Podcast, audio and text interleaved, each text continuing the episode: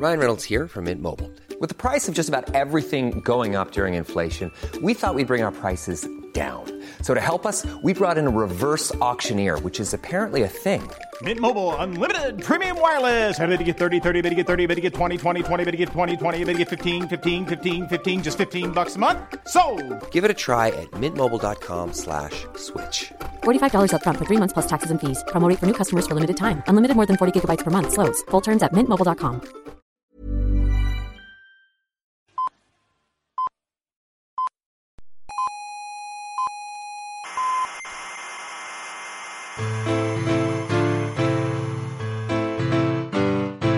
Aquí comienza Coffee Break, la tertulia semanal de la actualidad científica y tecnológica.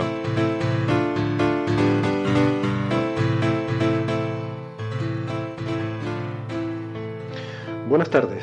Les saludamos desde la sala trífida del Instituto de Astrofísica de Canarias. Les habla Héctor Socas en nombre del equipo de Coffee Break, que hoy viene con un programa muy especial. Hoy vamos a hablar de literatura de ciencia ficción. Y la verdad es que me, me hace mucha ilusión este programa, se, lo, se los confieso. Eh, parece que el especial que hicimos sobre, sobre cine hace no mucho, pues gustó a nuestros oyentes. Así que, pues nada, cuando algo gusta aquí hay que, hay que ordeñar la vaca porque es la cosa que tenemos que aprovechar todo lo que se pueda. Así que se nos ha ocurrido que el, el siguiente paso natural, bueno, casi obligatorio, era hablar de, de otro género, que es literatura, ¿no? de, de literatura de ciencia ficción. Y además, eh, hoy el programa es bastante especial porque vamos a romper nuestra, nuestra línea editorial, nuestra filosofía habitual, que es tener contertulios que hablan de cosas de las que no saben. Y en vez de eso, vamos a cambiar y vamos a hablar de gente que sí sabe de lo que está hablando. ¿no? Así que, bueno, ya verán. ¿Por qué? Yo qué sé, porque hay que variar un poco de vez en cuando. ¿no? Si siempre hacer lo mismo, pues eh, se termina uno aburriendo. Así que nada, yo espero que quede bien. Bueno, antes de empezar, eh, nuestra becaria sintética, Inés, les va a contar dónde seguirnos, lo del Facebook y esas cosas de las redes sociales y tal. Así que adelante, Inés. Por supuesto, Héctor. Gracias por escuchar nuestro podcast Coffee Break. Para no perderse ninguno les recomendamos suscribirse. Hay muchas formas, incluyendo iVoox y YouTube y RSS. Para más información, consultar nuestra página web en podcastcoffeebreak.org. Pueden seguirnos en las redes sociales. Estamos en Facebook, Google Plus y Twitter. Le invitamos a hacernos llegar sus preguntas, sugerencias y críticas. Y también a que si les gusta el programa compartan nuestros links, porque es la única forma que tenemos de crecer. Para finalizar esta introducción, les recordamos que los participantes lo hacen a título individual. Todas las opiniones y comentarios expresados aquí reflejan única y exclusivamente la opinión de quien los vierte. Y a veces ni eso. Y ahora ya sí, les dejamos con nuestros contertulios. Esperamos que disfruten del programa de hoy. Y si no, siempre queda el consuelo de que es gratis. Pues muy bien, muchas gracias. Eh, dicho queda, por lo tanto. Eh, hoy quizás sería más apropiado que nunca referirnos a nuestros becarios sintéticos como los Nexus 6, pero ya saben que nuestro departamento legal nos desaconseja eh, llamarlo de esa forma. Así que nada, seguiremos con los becarios sintéticos, aunque a mí no me gusta mucho esa denominación. Bueno. Hoy en la tertulia, como les decía, tenemos a gente muy preparada y muy conocedora del tema, mmm, para compensar que estoy yo. Así que les voy a presentar a estos amigos que tenemos hoy aquí en la mesa de Coffee Break. Eh, delante de mí tengo a Carlos Montes, que es, eh, es, físico e investigador del ITER, el Instituto de Tecnología y Energías Renovables de Tenerife. Eh, buenas tardes, Carlos. Bienvenido. Hola, buenas tardes.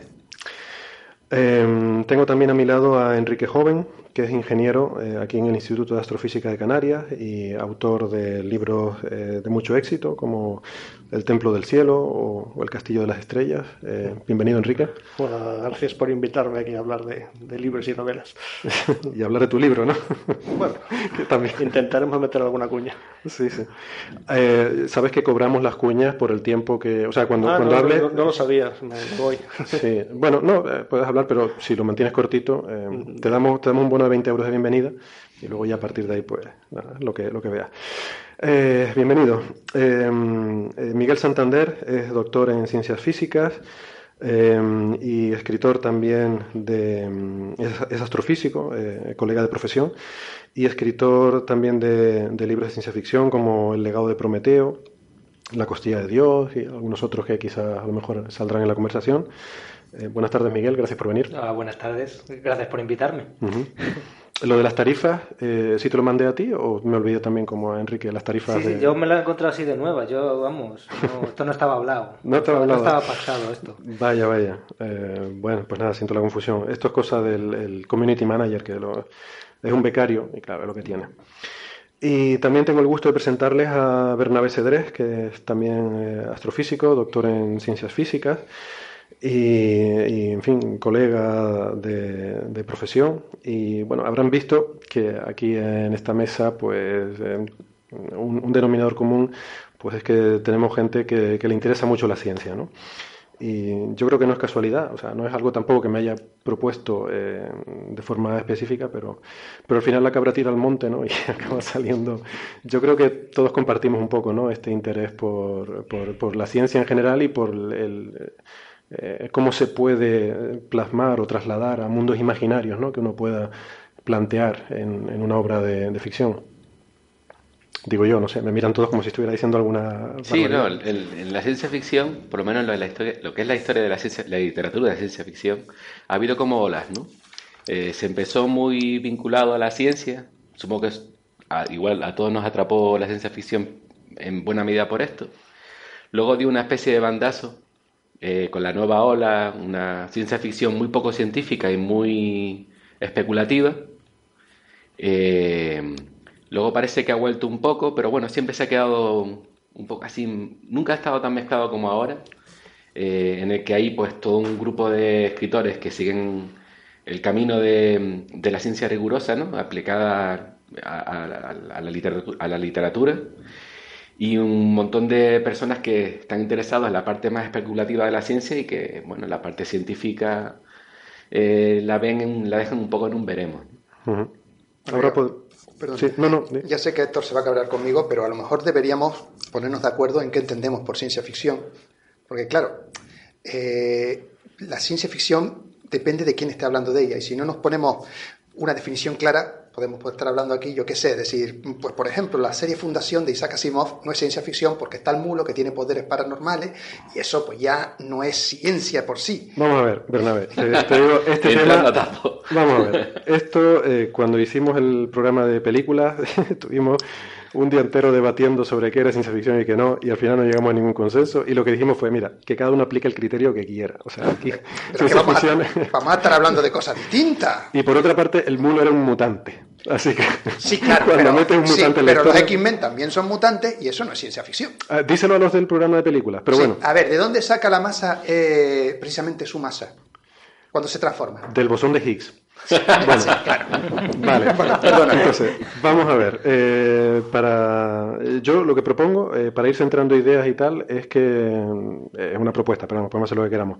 Mm, Que, que cada uno diga un poco cuál ha sido su, su, eh, su obra de ciencia ficción favorita eh, de todos los tiempos, porque le haya marcado, porque la leyó de joven, porque fue el primero, porque le gustó mucho, por lo que sea. O un escritor, un, un libro o un escritor, venga. Por ejemplo, Enrique. Mm, Pues no sabría qué decirte, porque eh, yo creo que voy a empezar por el final. Siempre dicen que lo último que se lee es lo que quizás mejor te queda, ¿no? Yo este año me he leído la que va a ser muy famosa película, precisamente la obra El Marciano de Andy Bay, y me encantó. ¿Te gustó el libro? Sí. Está muy bien. Ahora la pena va a ser que, que van a hacer con la película, si la van a destrozar. Eh. ¿Has visto el tráiler de la película? Sí, sí, no tiene mala pinta. A mí el tráiler me, me dio muy buena pinta, la verdad. Me dejó queriendo. Es que te verla. cuenta toda la película. Bueno, Sí, vale. eso pasa así. El título ya es un desastre, el título en español, porque ya te. Ah, ¿lo te cambiaron? spoiler. ¿Cómo se titula? El No lo digas, No, que es no que lo he sí- visto. sí. el título en español es un desastre, porque han cambiado el marciano por el, el rescate o alguna cosa de ese estilo. Entonces, ya me lo tenía. Prácticamente te están diciendo el final. Fíjate que en el programa de películas lo dijimos precisamente. Dijimos, a ver cómo traducirán esto. Sí, sí, es, pero el, el, el trailer está bien. Pero claro, me imagino que al final los efectos especiales se primarán sobre el argumento y veremos naves espaciales atronadoras por el espacio vacío y cosas similares. Pero tiene, tiene buena pinta. Pero el libro, desde luego, está muy, muy bien. Y además, eh, sobre todo la, la parte inicial, donde es un manual de supervivencia en, en el espacio a base de patatas y poco más. Pero desde el punto de vista científico está muy bien hecho. Muy bien Además, hecho. una novela que se publicó eh, casi que de forma de aquella manera, ¿no? Sí, sí, eh, Autoeditada o autopublicada, no sé cómo se dice La, ahora. la Sí. historia, bueno, yo por lo que sé es que el, el Andy Weir, el autor, la colgó de internet o de Amazon o de un sitio así, gratis o por un precio de un euro o un dólar, y corrió la voz porque era buena novela y además tuvo difusión. Y a partir de ahí, pues el hombre se ha hecho, me imagino que ya será millonario solamente por los derechos de, de la película. Pero, pero sí, fue un efecto que ojalá a los que nos dedicamos a escribir alguna vez nos pasara lo mismo, ¿no? Que Sí, una... ¿Sabes lo que pasa? Que por cada uno de esos que hay, hay otro millón. que Hay, la- hay- hay un millón, colgando, colgando de Amazon sus novelas o sus eh, relatos que, no- que, nadie, que nadie descarga, ¿no? Sí. Pero en este caso fue así, un tío completamente desconocido. Es el fenómeno viral este, no se sabe por qué, es muy no lineal esto de que algo se vuelva viral, ¿no? Entonces no se sabe por qué en algún momento pasa, o sea, como el vídeo del Gangnam Style una cosa de esta. De repente una cosa empieza a volverse popular y por lo que sea explota, ¿no? Porque es no lineal, cuanto Hay más una especie de masa vuelve, crítica, ¿no? Que hace que todo el mundo la siga. Sí, pero tú coges 14 vídeos en YouTube, igualmente cutres, eh, y, y en las mismas condiciones, y uno de ellos se vuelve viral y los otros 13 no. ¿Por qué ese? Es como una inestabilidad, ¿no? Es un tema de... Te de veo camino de no desarrollar la psicohistoria. ¿eh? No, al contrario, estoy diciendo que hay un factor impredecible ahí, ¿no? En esa, en esa dinámica. Está cerca. Bueno, vale. Caótico Pues- al menos. Caótico al menos. Vale, pues entonces a Enrique le gustó el marciano. Eh, ¿Tú qué opinas, Miguel? Pues yo voy a hacer lo contrario que Enrique. En lugar de empezar por el final, que precisamente en mi caso es el marciano, que no me la he empezado a leer todavía, la tengo en la mesilla de noche para empezar, tengo muchas ganas. El asesino del mayordomo. Ya me- No, no me pude aguantar. ya- ya- ya no me la leo. El mayordomo marciano. Pues en mi caso, eh, bueno, empiezo por el principio, que es yo creo que la novela sí que más me marcó al principio de lo que leí, eh, fue Cita con Rama, de Arthur Clarke. Sí. Eh, digamos que mm, como autor es también yo creo que un poco el- de los que más me, me han marcado. La- esa novela en concreto me, me- me- me encantó, me gusta más todavía que, que 2001, que es así lo más, lo más conocido de él. Y, y yo creo que también en parte como que me inclinó un poco, me, me influyó para, para terminar escribiendo eh, ciencia ficción intentando ser un, o sea, intentando hacerlo con cierto rigor, ¿no? Lo que, eso ¿Sabes se conoce como ciencia ficción dura, ¿no? Comúnmente. Sabes que cuando nombraste ese libro, aquí nos echamos unas risas, Carlos, creo que sonó, y Bernabé, no se lo oyó, pero pu- hizo un gesto también muy expresivo. Porque antes, fuera de micro, antes de empezar, estábamos hablando de esto, y Bernabé comentaba que ese era su libro favorito. Me lo han pisado. Este lo acaba de pisar totalmente.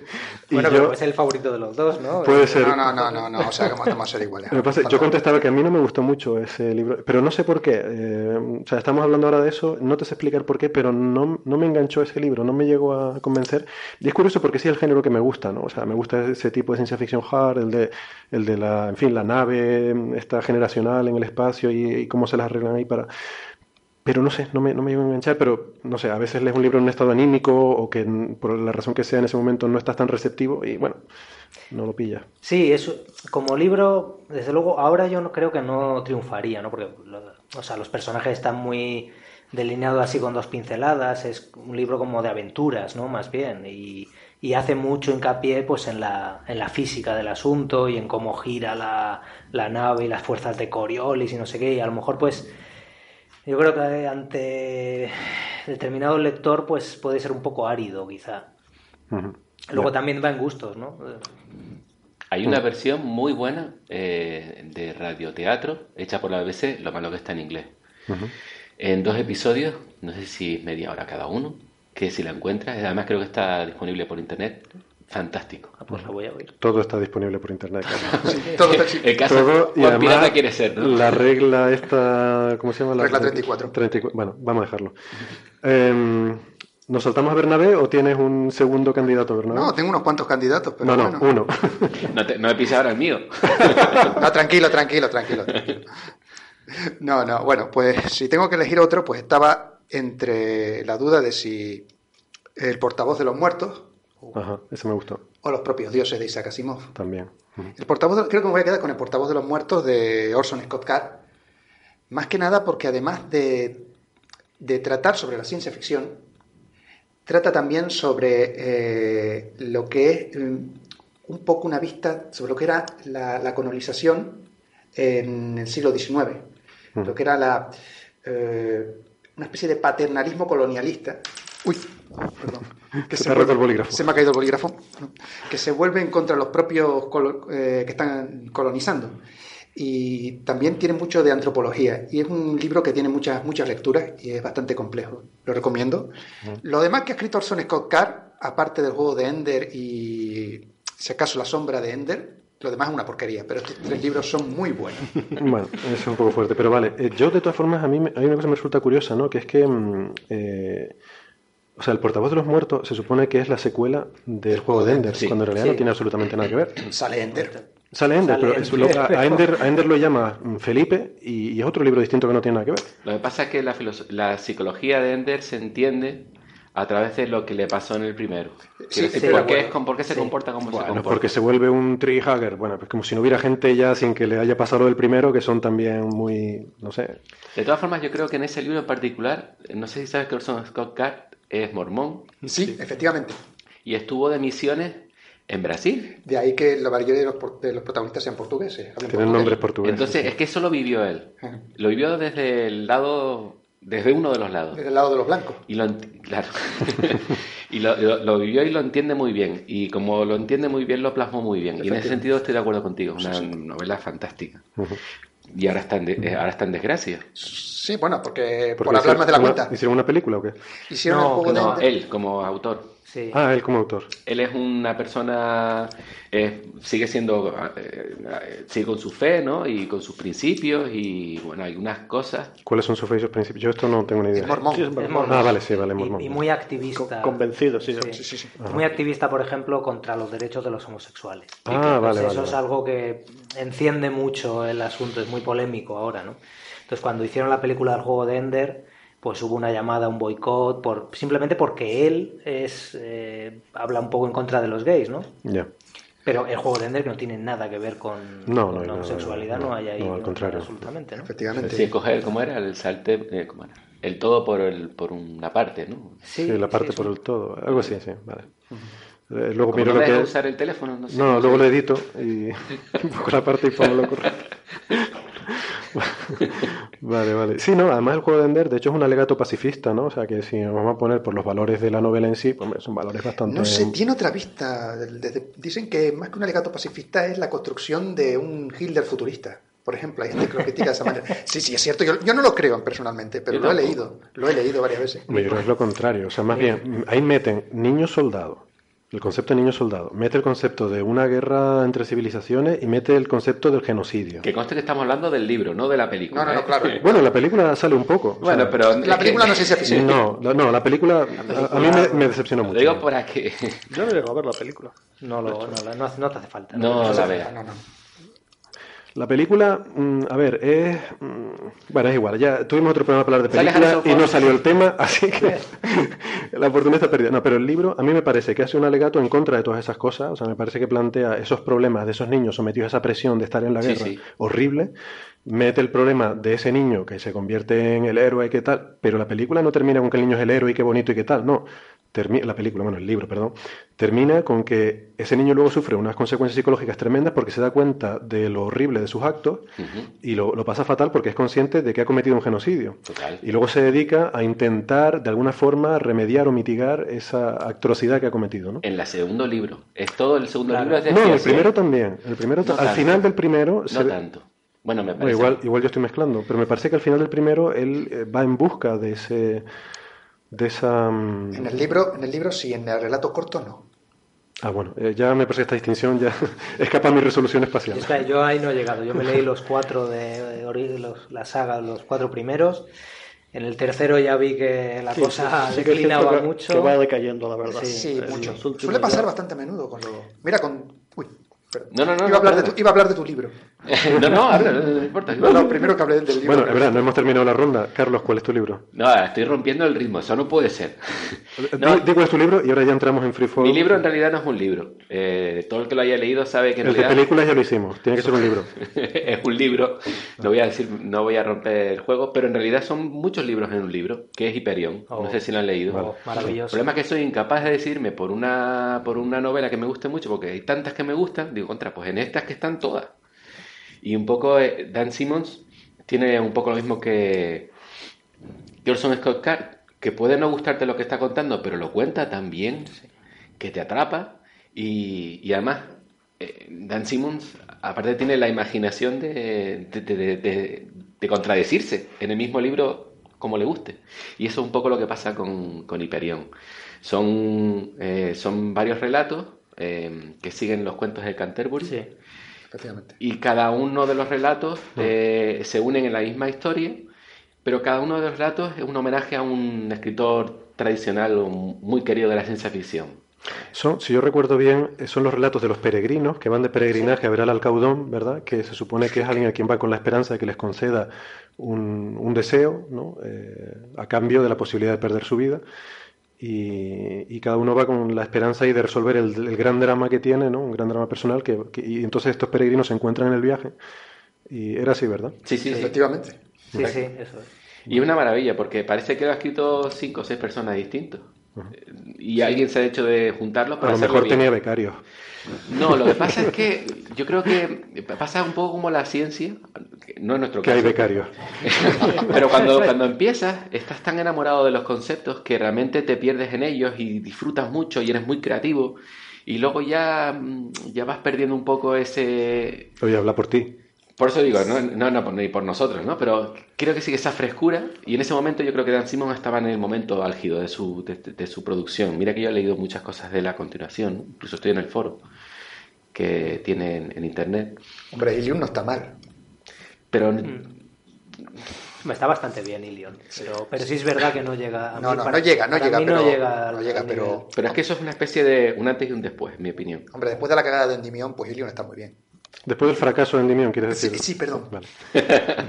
y a mí, a mí Endymion me gusta, pero me pasa lo mismo con, con, con Orson Scott Card, que es que, es que este hombre ya lo que sea, yo ya leo todo lo que escribe, uh -huh. porque me atrapa. Luego cuando termino digo, bueno, no ha estado tan mal.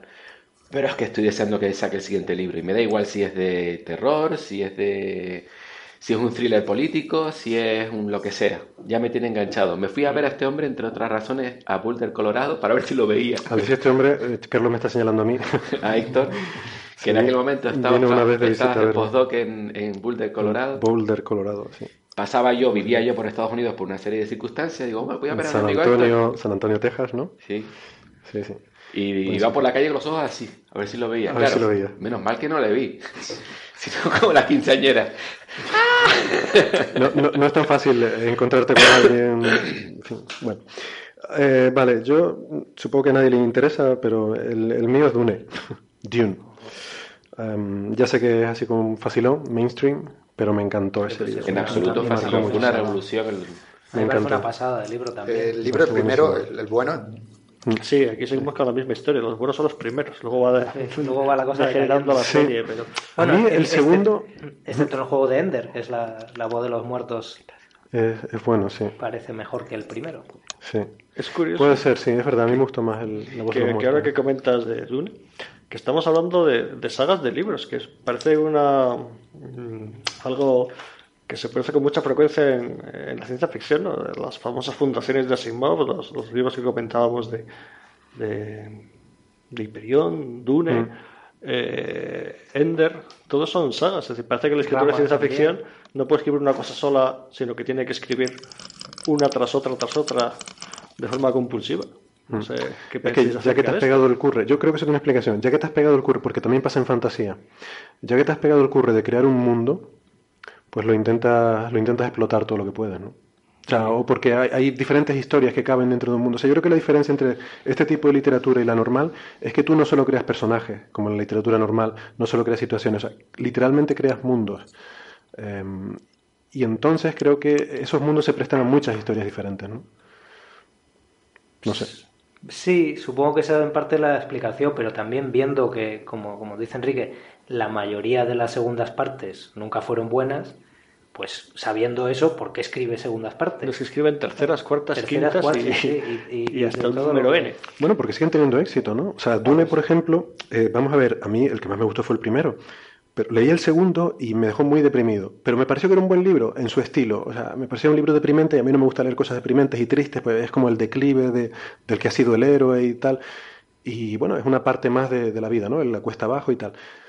Pero me pareció que era un buen libro. Lo que pasa era totalmente diferente. Si me das a elegir, me gusta mucho más el primero. Además, en fin, eh, es mucho más eh, Glorioso. te- glorioso, ¿no? Te, te deja ahí con, con ganas de vivir. El segundo, sin embargo, te, te deja un poco decaído, ¿no? Y el tercero, que es hasta donde yo llegué, la verdad. Que luego tú me has dicho que luego vuelve a mejorar. Carlos. Hace como ciclo. Hace ciclos, ¿no? Eh, yo llegué hasta el tercero y me paré, que ya habla de los hijos de Paul. eh, y, y nada, y por cierto, vi en Estados Unidos, eh, descubrí que había una serie sobre hijos de Dune, que era muy, eh, muy detallista, muy fiel al libro. ¿Una serie de libros? No, una serie de televisión. Una serie de televisión, serie. Una serie de televisión que la daba el Sci-Fi Channel. O sea, hay una película de Dune, que yo creo que todo el mundo la conoce, de David Lynch, eh, para bien o para mal. Y. Bueno, sale Sting haciendo de malo, ¿no? Es, Sí, eh, Sí, sí, sí. Rauta Sí, Harko- sí, sí. Harkonnen. Sale Sting en calzoncillo, como decía alguien. Hombre, no sé, a lo mejor si hubiésemos esperado que sacara la de Jodorowsky habría estado mejor que la de David Lynch. Dicen que era imposible que la sacara, que no había ni la 14 horas de tecnología. película, Ni la pero de todas maneras tenía un... Era espectacular. Sí, sí, sí. Ya. Era fantástica. Era una ida de olla como todas las películas de Jodorowsky. pero- Porque la de David Lynch no. Eh, al lado de la de David Lynch, la de David Lynch es una película eh, cabal, razonable y concisa. Madre mía. Sí, es la típica película eh, seminal o el concepto. Hay por ahí muchos artículos hablando de esa película y cómo muchas películas que hemos visto, como La Guerra de las Galaxias, por ejemplo, han mamado de esa película, incluso 2010. O Alien, por 2001, ejemplo. perdón. Alien. Eh, eh, el Giger lo sacaron de ahí y a este hombre Chris Foss también salió de ahí, que es el de los, el que diseñó la Nostromo y hizo estas cosas. Ajá. Bueno, pues, pues sí, es curioso eso. Yo además vi primero vi la película de Dune antes que leer el libro. Me pareció que película más estupenda. No he entendido nada, pero claro, yo es que soy muy jovencito y no entiendo estas cosas. Pero qué maravilla de película y tal. Y luego un amigo mío me dijo, no, pero es que hay un libro, lee el libro que es buenísimo. Y es que leí el libro y, vamos, se, se- se me cayó la cabeza. Y, pero qué libro más maravilloso. Y claro, la película después la vi 14, 15 veces más y digo, "Pff, es que, es que no. A mí, a mí me pasó lo mismo. Yo primero vi la película, no me enteré de nada, de pibe la vi. Luego me leí el libro, genial. Y luego, al cabo de un mes de leerme el libro, terminarlo, volví a ver la película. Y no me enteré de nada. y dices, ¿y esto qué es lo que es? Sí, sí, sí. De nada. Ajá. Hombre, se inventan unos artilugios en la película que en el libro no aparecen. Por ejemplo, el- todo el Sí. concepto del poder de la, de la voz. Ah, sí. Lo intentan Tecnificar. tecnologizar. Mm. Sí, Mm. estar. ¿Cómo dijiste? Yo dije tecnificar, pero... Me gusta más que Vale. tecnologizar. No es mala palabra. Sí. Bueno, Pero, pero sí, sí, es verdad, estoy de una acuerdo especie de amplificador de voz que proyectaba con la intención. Eso quedó un poco Muy raro, sí, sí, sí. Bueno, eh, pues Pero la mística sí que la, absorbe bien la película. La mística está creo. muy bien, sí, porque hay mucha mística en Duna, es verdad. Entonces no sé si entrará dentro de la definición de ciencia ficción, pero, pero para mí sí. Para mí lo es, y a mí me gustó y ya está. Más que la famosa No sé, yo mística, yo estoy- yo estoy acaba- acabaríamos eh, derivando hacia la famosa guerra de las galaxias y la fuerza de los Jedi y todas estas cosas al final. Oh, lo que pasa que sea una ciencia ficción más de consumo rápido. Pasa que ahí con los midichlorianos. Ya, ay, madre mía. Pero no por inventarte una palabra ya lo conviertes, en- no le das un trasfondo científico. No sé. No, no, sí, porque son unos bichitos, una especie de No, bacteria. no, que no, no, no, eso es, como dicen los ingleses, una spool total. A mí lo- la mejor eh, definición de la fuerza de la guerra de las galaxias que he oído fue una que, no, ay, no acuerdo quién fue quien lo dijo, pero decía que es justo la materia oscura que tenemos en astrofísica. O sea, hay una frase de Obi-Wan Kenobi cuando le dice a Luke en la primera película, dice, la fuerza es eh, un campo de energía que está por todas partes, que nos ver, rodea. campo de energía. Que- ¿eh? Define campo de energía, porque hay Pero- ese campo de energía. Pero déjame terminar, que yo estaba diciendo aquí una frase, eh, impo- eh, imagínate la- con la voz de... Deberíamos ponernos de pie y poner la mano en el pecho y decir, ¿qué dijo Obi-Wan? Imagínate con la voz de decir Alex Guinness. Además, ese clip lo sí, hemos sí. puesto en este programa en Pero, algún pero no tiene sentido. Pero es que no he terminado. dice, dice, la fuerza es, es, eh, un campo de energía que nos rodea, que nos penetra, que mantiene unida la galaxia. No, que es invisible eh, y mantiene unida la galaxia. Es la materia oscura, Bernabé. No, no, no. Tú tienes que definir primero lo que es campo de energía y luego ya hablamos. Bueno, Yo la mejor definición que he oído de, de la Guerra de las Galaxias, para ver qué género es, fue una que le oí a Miquel Barceló, Ah, que decía espera, que, ¿nos ponemos de pie también? O... Sí, deberíamos ponernos de pie. que decía que lo decía un amigo suyo, creo que, que decía que Willow, no, que, Star Wars es Willow con espadas de luz. y yo creo que tiene su punto eso. ¿sí? sí, pues Muy bueno. no se me había ocurrido, pero sí. Es muy bueno. Tiene su... es ok. Vale. Yo lo que querría en este caso en particular de los midiclorianos es que hubiera la herramienta esa de la película Olvídame. Ajá. Y que me borrara justo lo de los midiclorianos de la cabeza. Porque se chafó toda la serie. Olvídame es la que salía Jim Carrey. Jim Carrey. Olvídate de mí, me parece. Olvídate de mí, es. Esa película, el título original es Eternal Sunshine of the Of the Spotless, Spotless Mind. Mind. Casi nada. Bueno, olvidamos la traducción de ese título. Em, como, bueno, para nuestra audiencia eh, no angloparlante sería el brillo eterno de la mente impoluta, Inmaculada, inmaculada, sí. algo así, ¿no? Vale. La. La verdad que suena, sí, suena casi algo evangélico, ¿no? Algo de Semana Santa. Película para Semana Santa. Pero es un título precioso, yo no sé por No, qué es muy bonito. Hombre, lo que pasa es que te ocupa toda la cartelera. Mm. Sí, aquí nos gusta algo más así como el rescate del marciano que se quedó atrapado en Marte.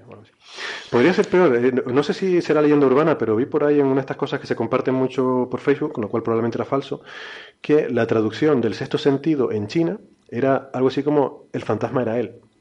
Otra. Sí, una- había una, una lista de 10, los 10 eh, peores traducciones, ¿no? Sí, sí. Y hacían la de la del planeta de los simios, ponían eh, ¿cómo era? Ponían el, el último fotograma de Ponían la el película, póster, ¿no? Sí. el póster del último fotograma de la película y se llamaba El hombre que vino del futuro. Sí, Ah, estupendo. exacto. Que el, el- el fotograma al que se refiere Miguel es cuando se ve la Estatua de la Libertad, Hay gente que no ha ¿verdad? visto la película, a lo mejor. No, no, aquí esto es spoilers total. O sea, no, vamos a ver, eh, el que quiera. Es que no de podemos estar viene- hablando de cosas Pues de el negrito del futuro. futuro. Al final mueren todos y el asesino era juez. El hombre vino del futuro. Ni pies ni cabeza. Bueno, al final es que además hablamos de spoilers, pero realmente las películas de cine basadas en libros de ciencia ficción son spoilers del libro. Es decir, deberíamos ser más respetuosos y decir, bueno, el libro es aquí. Y Sí. luego los directores de cine son los que nos fastidian la literatura, ¿no? Porque nos cuentan en dos horas lo que normalmente te llevaría varias de, Varios días de de lectura. lectura reposada y tranquila. ¿no? Menos en el Hobbit. Sí, Lo larga, por el final.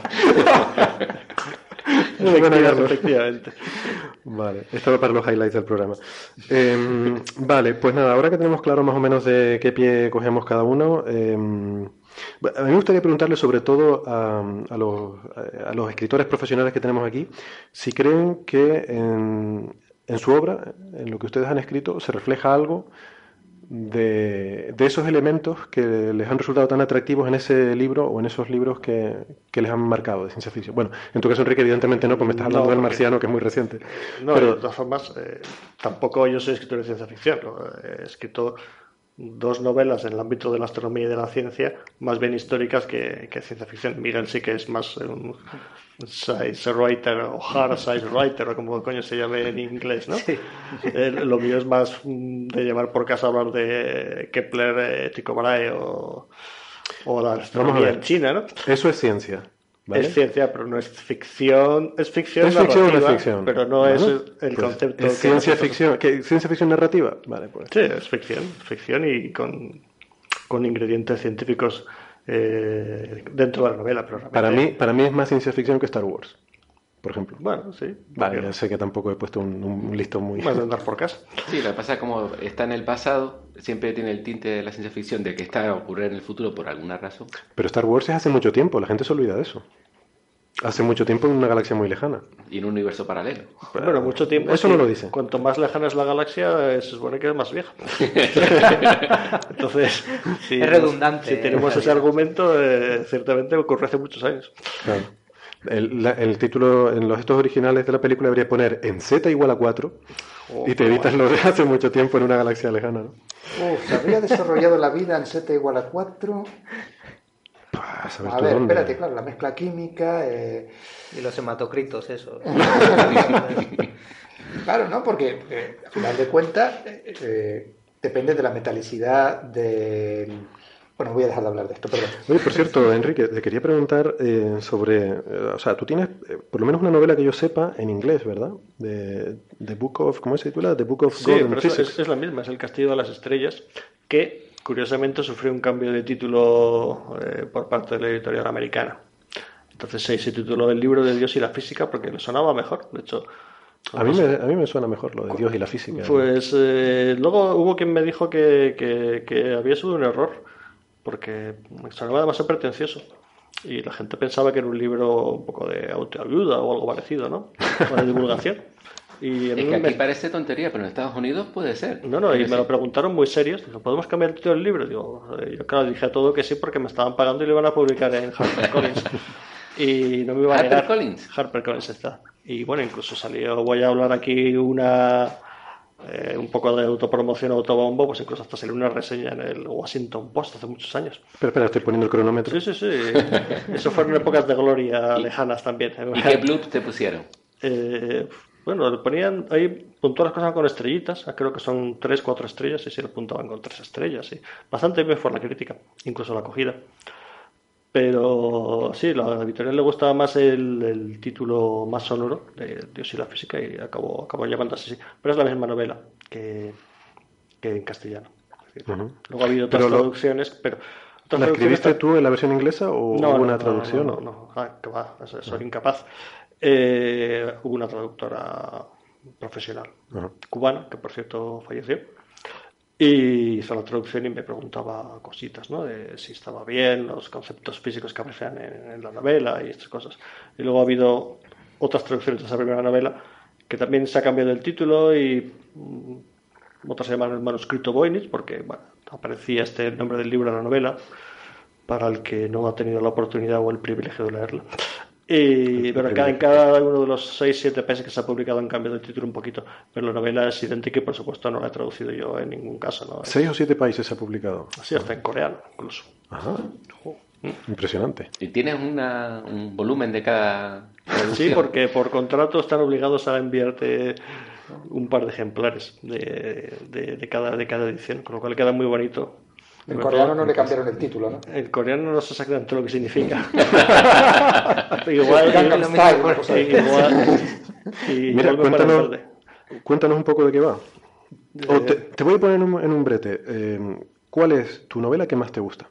Mi novela, pues es fácil porque realmente tengo tres, cuatro novelas escritas, publicadas tres, y obviamente la que más eh, se ha conocido es esta, El Castillo de las Estrellas, ¿no? Con lo cual tengo que decir que es la mejor. Eh, Pero es, es la que más te gusta a ti, es la pregunta. No, no, no, no, y soy sincero, lo mejor que, la que más me gusta es posiblemente la última, ¿no? El Templo del Cielo, que no ha tenido ninguna traducción, ha tenido mucho Todavía, menos pero eco. espera que ahora la gente oiga en este programa. Eh, sí, eso- por eso he venido. A aprovechar la oportunidad de promoción. Pero sí que es verdad que, que también, como decía antes, lo último que tal vez es lo que más le gusta a uno, tanto lo que lee como lo que escribe, ¿no? Y desde mi punto de vista como autor, me pareció que estaba más elaborada, mm, más documentada, incluso la trama tenía más interés pero uno las cosas nunca salen como uno cree que salen, ¿no? A la gente le sigue gustando más el Castillo de las Estrellas porque tiene más elementos de divulgación, tiene un poquito más de, no sé, de romanticismo, de, no sé cómo decirlo, y por eso pues es la novela que más se conoce. Y ahora a partir de aquí pues veremos si me da por escribir cosas más complicadas o más o más ligeras, pero, pero sí, es- hasta aquí hemos llegado de momento. Que no es poco, que no es Que, poco. que nos depara el futuro. Que está muy bien. Que, mm, ¿Y tú, Miguel, eh, con cuál te quedarías? ¿Quizás el Fuego de Prometeo es la que más éxito ha tenido? o- Eh, Yo es la que me he leído. Sí, yo creo que el legado de Prometeo es la que más, la que más eco ha tenido.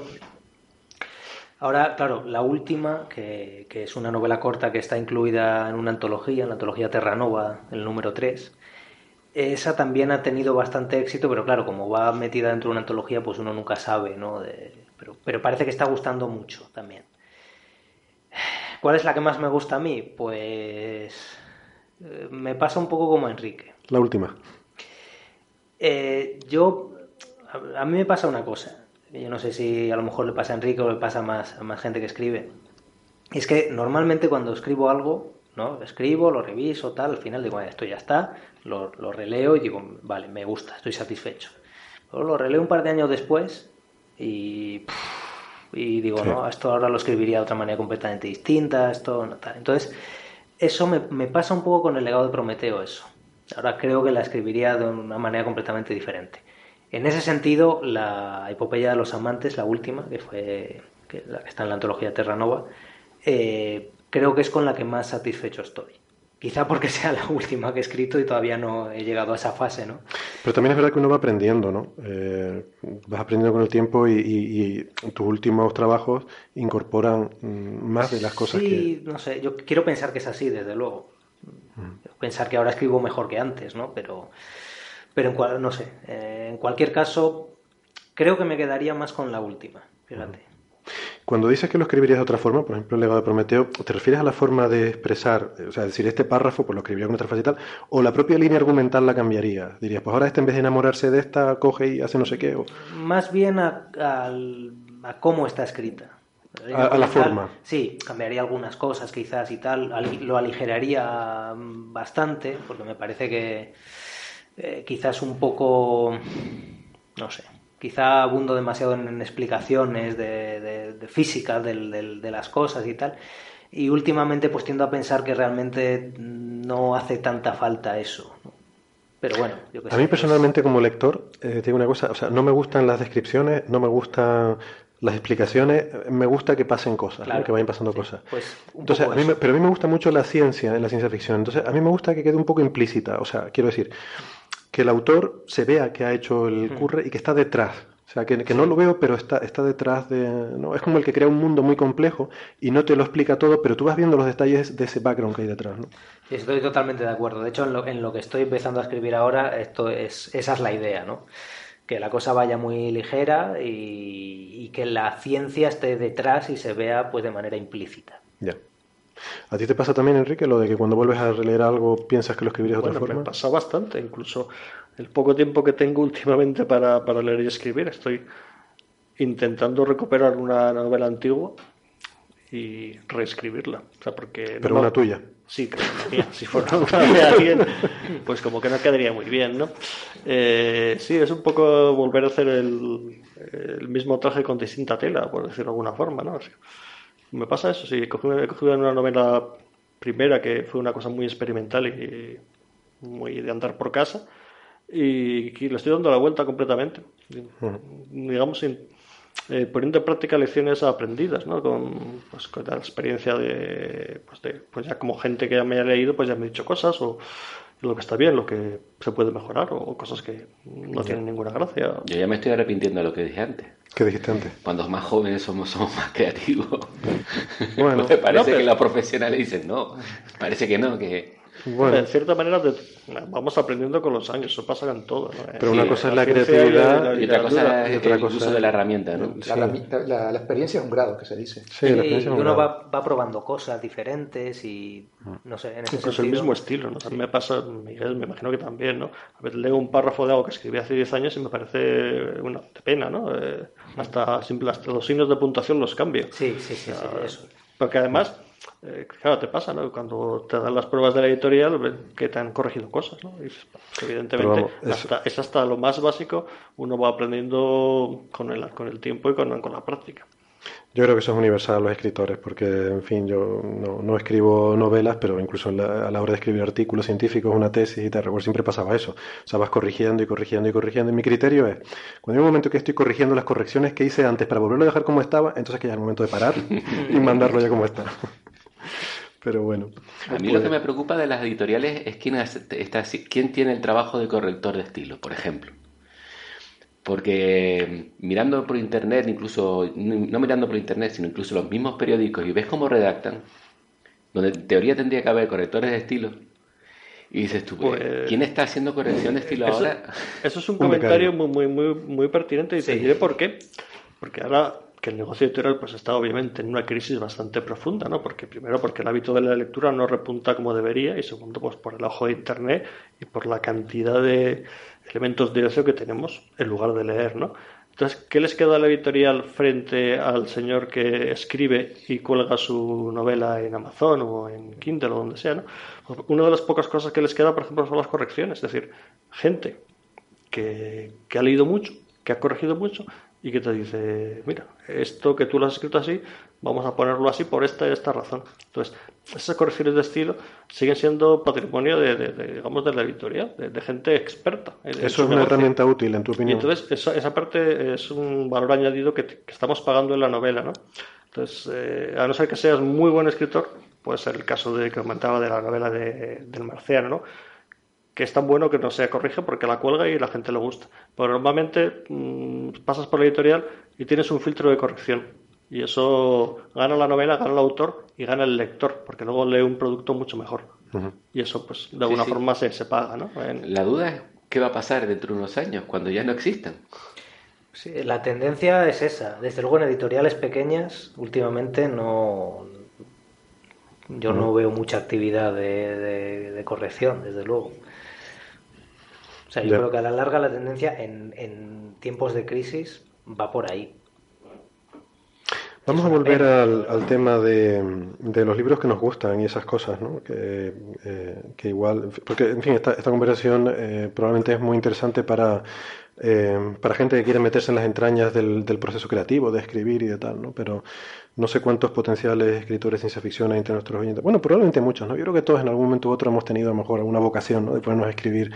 Eh, o sea, Bernabé, Carlos, ustedes no. Yo, yo, sí confieso que me he puesto a escribir cosas a menudo, ¿no? Es habitual entre los que somos de nuestro gremio científico escribir, ¿no? Siempre, yo no sé, si yo ahora pregunto cuál consideráis que fue la primera novela de ciencia ficción, a ver qué ¿Qué, ¿Qué, me respondéis? ¿La primera novela? Sí, el primer escrito de ciencia ficción de la historia. ¿De Cyrano de Bergerac? bueno, yo luego voy a decir mi opinión. Uh, o lo que... Si estaba pensando en Julio Verne, pero vamos. Carl Sagan en su momento dijo que era Somnium. Efectivamente, eso es lo que. Bueno, es la idea que yo tengo, ¿no? Entonces, fue un científico, Kepler, sí, los últimos escritos, sí, es verdad, que sí, contó claro. el viaje, un supuesto viaje a la Luna, ¿no? Entonces, uh -huh. estamos hablando de un científico escribió ciencia. ciencia y en otras ¿no? culturas no habrá habido, pues claro, nosotros conocemos más la historia de, de nuestra propia cultura, ¿no? Me pregunto si a algún astrónomo chino se le había ocurrido algún día un viaje a la Luna o algo así. En el siglo X hubo una historia en Japón que era eh, la leyenda del cortador de bambú Taketori Monogatari, eh, que ciencia ficción, ciencia ficción no era, pero había una chica que venía de la luna y luego se volvía para allá. Bueno. Eh, por ahí han dicho que a lo mejor podría ser una proto-ciencia ficción. No se sabe quién es el autor, creo. Ahora mismo, yo no lo sé ahora mismo, a lo mejor sí se sabe, pero yo ahora mismo no lo sé. Pero es una cosa de Lutier esto. Sí, sí. Total. Pero, pero ese siglo siglo X está recogido en un. Claro, lo que pasa es que hay un momento que entras en el tema de los mitos y las leyendas. ¿no? O sea, hasta qué punto que venga Zeus en forma de cisne y seduzca. No, pero yo creo que, que si hay que poner un límite, estoy de acuerdo con, con Enrique, que. Eh, sí, yo creo que el, el caso de es, es claro. es un científico que escribe ciencia ficción. Ese es claro, sí, ese es claro. Yo soy más, menos, eh, menos estilística, estilista que ustedes, porque yo creo que lo ciencia ficción es lo que se, se vota desde que empezó los premios Hugo, básicamente, ¿no? Eh, en, en, el WorldCom, donde van los mejores escritores, es un fenómeno nativo en Estados Unidos, es una moda que hemos importado un poco, yo creo. La ciencia ficción como la entendemos ahora, posiblemente se pueda buscar raíces donde ustedes quieran buscarlas, ¿no? Y seguramente tienen razón. Pero yo creo que como el fenómeno que ahora vivimos como la ciencia ficción, yo creo que es hombre, 100% que americano. Julio Verne, hombre. ¿Eh? Julio Verne, por ejemplo. Sí. H.G. Wells. No, no te lo voy a negar. Ah, H.G. Wells, claro, también. Pero, por supuesto que no. Pero yo creo que el concepto que tenemos de ciencia ficción, yo creo que emana de ahí. Uh -huh. Y para mí, ahora ciencia ficción es lo que se vota en los Hugo todos los años. Uh -huh que este año, por cierto, tiene su, su polémica, ¿no? Pero, pero básicamente yo entiendo que es eso. Hay ramas, hay tendencias, hay cosas, ¿no? Pero, en mi opinión. Yeah. ¿La ucronía es ciencia ficción? ¿La, la cuál? Ucronía. eh, Perdona. Eh, a ver, venga. Explica. A ver, bueno, mira, eh, hay una novela muy chula de, de Turtle Dove, eh, Tortuga Paloma en español, se, se, llama así, no es culpa mía, Harry Turtle que eh, se titula eh, World War Colonization, que cuenta la historia de la Segunda Guerra Mundial, en la que se están dando la, de, de, de golpe los, los, los, nazis con los aliados, y en esto la cosa se acaba porque llegan los extraterrestres. Ah, vale. Y a partir de ahí se crea una historia paralela de la Tierra en la que eh, los nazis se acaban aliando con los soviéticos para pegarle a los extraterrestres, los extraterrestres luego van para otro lado. Y, y bueno, eh, eso se considera una ucronía porque es una, una historia alternativa. Uh -huh. Pero al mismo tiempo también es ciencia ficción. Sí, yo creo que sí. Un hombre del castillo. Eh, sí, pero ahí yo no le llamaría ciencia ficción porque Ching tiene un, una parte importante y Ching es una cosa esotérica. ¿Esa, ¿Cuál es? Esa no la conozco. Ah, de, de ¿Me este puedes hombre, contar un poco? ¿De Philip K. Ah, Philip K. Philip K. Dick. Oye, por cierto, perdón, hablando de Philip K. Dick, he oído que van a hacer una película de Ubik. Ubik es de Philip K. Dick, ¿Sí? ¿verdad? Sí. Ubik no es ciencia ficción. ¿Cómo? A ver, me da, me da igual. ¿Cómo se puede hacer una película de Ubik? O sea, vamos a ver. ¿Qué idea de olla puede ser eso? Ríete tú de David Lynch. O sea, ¿Cuánto hay que fumar para ir a ver una película de Ubik? Sin, sin tomarse una pastilla de LSD primero. Bueno, pues sí. ¿Cómo- el cómo se puede si el hacer que la escribió se tomaba de todo, pues Sí, eso también es verdad. Anfetaminas, ¿no era? Sí, era el padre, bueno, el LSD y estas cosas que, que era... Sí, Era la K. Dick le pegaba habitual, al... sí. Sí. Hombre, la verdad que leyendo Ubik no, no te extraña, ¿no? Pero luego era coherente la cosa, quiero decir, recuerdo hace muchos años que la leí, era muy jovencito, ¿no? Recuerdo aquello parecía una cosa, mm, en fin, muy, muy sorprendente, ¿no? Una, una cosa muy extraña y muy estrafalaria, pero es que luego lo iba hilando todo y al final acaba teniendo un sentido muy coherente todo, ¿no? Y al final se resuelve la historia de una forma que, bueno, voy a dejarla para, Acaba, bien. para no hacer spoilers. Ubik no me la he leído, pero, pero en general lo que le, todo lo que he leído de Philip K. Dick, tiene la idea es genial, tiene unas ideas geniales, el desarrollo es bastante notable y el final es indefectiblemente malo. Pues, en Ubik yo lo que recuerdo es que me gustó mucho el final. El final es una ida de olla a Camboya. ¿En serio? Sí, porque... No, no, bueno, no, no lo voy a no, reventar, no, no ¿vale? decirlo por no reventarlo, por si...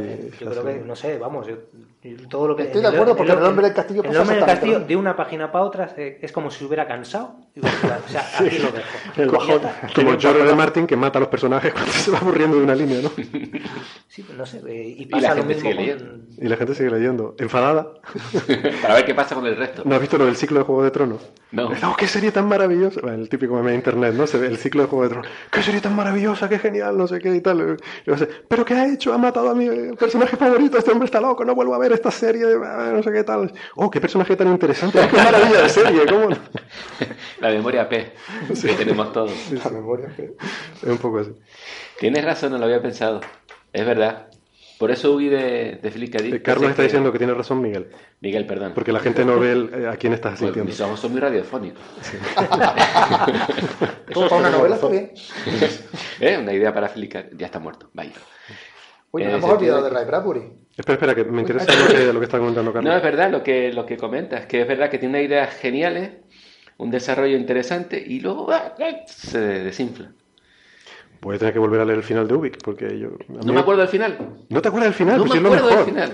He leído tanto. Bueno, y bueno, tengo vale. luego lo comentamos fuera de micro. Igual estoy yo equivocado. El asesino, es el mayordomo de Marte. Claro, el mayordomo. De... Llega Matt Damon. Por cierto, le aprovecharon el traje de Interstellar, ¿no? Para ser marciano. en fin. De auto de auto eh, de autoedición. Eh, hay otro escritor que también se ha hecho muy famoso, aparte de Andy Weir, eh, Jack, eh, John Scalzi, el de Old Man, el Old Man's War, no sé cómo lo tradujeron aquí, La guerra de nuestros, nuestros abuelos. Tiene toda una serie de libros que han vendido muchísimo en Estados Unidos. No sé si, es que no, no lo he leído en castellano. Y es sobre eh, Space Opera, no sé si puedo utilizar ese término sin explicarlo. Por supuesto que puede supuesto, utilizarlo. ¿Para qué está Google? Que lo- Space Opera, búsquenlo en Google. Y, Nuestros oyentes saben lo que es Space Opera. y está muy bien. Y de hecho, John eh, Scalzi se ha hecho muy famoso, aunque aquí no se le conozca. Y incluso fue director de la American Science Fiction Writers Association. Y eh, bueno, en fin. Y es un caso como Andy Weir, parece un poco que va, va a seguir un poco la estela de este señor. Lo que pasa es que este señor sigue publicando mucho y es muy querido y, Ujú, y si alguien tiene curiosidad, pues tiene un blog donde publica toda su vida, ujú. que se llama whateverscalzi.com. Bueno. Vale. Eh, Bernabé mencionaba a Ray Bradbury. Ray Bradbury, que no hemos hablado de Ray Bradbury. Ray Brad. Más crónicas marcianas. A quien todo el mundo quiere. Debe ser uno de los pocos escritores eh, de ciencia ficción en general al que todo el mundo quiere. Tiene Fahrenheit 4, 451. Lo tengo apuntado porque es que nunca me acuerdo del jodido. Digo, del, Que ¿Quién trabaja en Fahrenheit? Son los americanos. Los ingleses. El sonido del trueno, que también es muy buena. Una, una historia corta, de todas formas. Crónicas marcianas. Es Crónicas Crónicas Marcianas, Marcianas. efectivamente. Había una serie de crónicas marcianas, yo me acuerdo de verla de pequeño. Sí, en Telecinco. Sí. No, no. Muy buena. Mucho antes de Telecinco. Ah, vale, vale. Hay que cogerlo, hay que cogerlo. Dios mío, tarde, tarde. No lo pillé, no lo pillé al principio, luego no. Bueno, Con Rock Hudson. Qué lento, qué lento. Puede ¿Era con- ser. No. Era un actor así mayor. Ah, no lo sé. Yo, no- es que no me acuerdo. Yo era muy. mm, Era un sí, niño. sí, yo me acuerdo de esa serie que era una serie Era un poquito paranoica. Era muy rara. Yo recuerdo que no entendía Maravilloso. nada. O sea, yo vi algo de no sé qué marciano y yo iba ahí delante de la tele entusiasmado diciendo. Esto va a estar genial, va a haber platillos volantes y naves y tal. Y yo me sentaba allí y había un señor solo en un desierto y llevaba un paraguas que era una escopeta y no sé, una cosa muy rara. No me, nunca me enteré de qué iba, ¿no? Pero, pero bueno, tengo entendido que está muy bien en los libros. Sí, sí, no, El libro está muy bien. Es una preciosidad. Sí. Fantástico. Además, todo el mundo dice eso. Sí. Todo A mundo ver, que Ray Bradbury escribe muy bien. Sí. O sea, antes que escritor de ciencia ficción es escritor. Y él no- creo que no se consideraba escritor de ciencia ficción. Puede ser. Decía que lo- esas eran chorradas. Pero Eso le pasa a mucha gente. ¿eh? Mucha gente que piensa eso de la ciencia ficción son chorradas. Eh, Oye, sí, pero son chorradas muy entretenidas, eh, cuidado. a ver, yo hay muchas formas de arte que me parecen chorradas, pero Sí. eh, creo que es cuando no entiendes algo. eh, no. todo lo que te llama tu atención, el tiempo suficiente como para que le dediques tu tiempo, yo creo que se puede considerar como, Como ciencia ficción. como respetable. Ya. Pues, pues muy Bien. bien. Y luego, yo no sé si ustedes tienen, eh, al igual que yo, ¿no? O sea, yo, eh, hay, hay géneros, subgéneros, ramas de ciencia ficción que tengo asociadas con diferentes momentos de mi vida. Yo era un ávido consumidor en mi tierna infancia y en mi adolescencia, y luego mi juventud ya cada vez menos, ¿no? Según ya fui haciendo de mayor, pues te surgen otras cosas, te dedicas a otras cosas, y como que cada vez uno lee menos por placer, y yo confieso que estoy muy poco al día de, de- de la literatura de ciencia ficción. Pero sí que yo pensando un poco, ¿no? Antes de hacer este programa, los libros que me han ido gustando al- a, lo largo de mi vida, veo como una evolución de más light a cosas más heavy que, supongo que es normal, ¿no? Y, y, por ejemplo, yo, o sea, eh, hablando de los clásicos y tal, Asimov, yo creo que a, a mí por lo menos me marcó mucho cuando estaba empezando a leer, porque era un tipo de ciencia ficción que era muy evocadora, o sea, e- era muy tenía todo este mundo, escribió muchísimos libros en el mismo mundo, en diferentes momentos, en diferentes partes, a lo largo de la historia de este mundo. Eh, o sea, era un mundo muy rico, muy complejo, pero, pero eran cosas suficientemente light para que una mente juvenil, preadolescente pudiera abarcar, ¿no? Eh, yo no sé si llamar yo... ciencia ficción muchas de las cosas que escribía Asimov. Bueno, es que Asimov escribió de todo, desde la historia de los griegos hasta las Sí. fundaciones. Sí, pero No, escribió muchas cosas, pero Bueno, yo estoy hablando, y- yo estoy hablando de la parte de divulgación fundación. científica pura y dura básica. Ah, sí, Bueno, bueno, era ¿no? bastante light. en divulgación Era muy científica, bueno sí. De hecho, a mí lo que más me marcó de Isaac Asimov, todavía lo recuerdo, eso fue en el año 1987. Yo era un pibito en el instituto y recuerdo leer un ensayo suyo, un ensayo cortito de un par de páginas, que me viene en típico libro este recopilación de cosas de ciencia ficción que compras por cuatro duros en alguna venta de libros de segunda mano de no sé qué. Y había un ensayo ahí donde el tío planteaba cómo veía él el futuro del aprendizaje. ¿no? Y a mí me llamó mucho la atención, porque en aquel momento me acaban de comprar mis padres mi primer PC y yo estaba alucinando con aquel aparatejo súper sofisticado que era tal, pero claro, eh, estás muy limitado lo que puedes hacer con aquello, ¿no? Tenía, básicamente tu comunicación con el mundo eran unos disquetes que metías allí, ¿no? Claro, ya empezaba a oírse hablar de los modems, la- las bases de datos, los ISOPs y tal, y tú soñabas con eso, ¿no? Conectarte con otros ordenadores y tal. Entonces me llamó mucho la atención en este ensayo, Asimov decía que en el futuro los ordenadores estarán conectados a las grandes bibliotecas del mundo y la gente podrá aprender a su aire. No habrá colegios, la gente no irá a colegios, sino que se conectarán a la biblioteca del Congreso. Me acuerdo que se hablaba, para mí eso de la biblioteca del Congreso era un concepto de algo místico, casi una especie de paraíso de tal, donde están todos los libros del mundo, ¿no? Y tú piensas, bueno, eso es una cosa que tener en Estados Unidos, que es como el, no sé, el nirvana allí de, de tal, ¿no? Entonces que tú te puedas conectar desde tu casa y acceder a cualquier libro que tú quieras del mundo y aprender lo que tú quieras. Y él decía que el- la función de las universidades iba a ser acreditar que tú tienes ciertos conocimientos, pero que esos conocimientos tú los adquirías a tu aire, por tu cuenta, siendo autodidacta, ¿no? Y a mí aquello me marcó mucho, porque yo además me consideraba muy autodidacta, aprendía las cosas según me gustaban, y ese concepto me parecía alucinante. Y ahora lo veo como que el, el mundo en el que estamos permite eso, incluso más allá, ¿no? Ahora ya puedes buscar cualquier cosa y... Hay una cosa, Héctor, al hilo de lo que comentas de, de Asimov y, y del mundo que vivimos. Es curioso porque ahora estamos en la era de Internet, ¿no? Prácticamente estamos mm, sumergidos en, en este mundo entrelazado.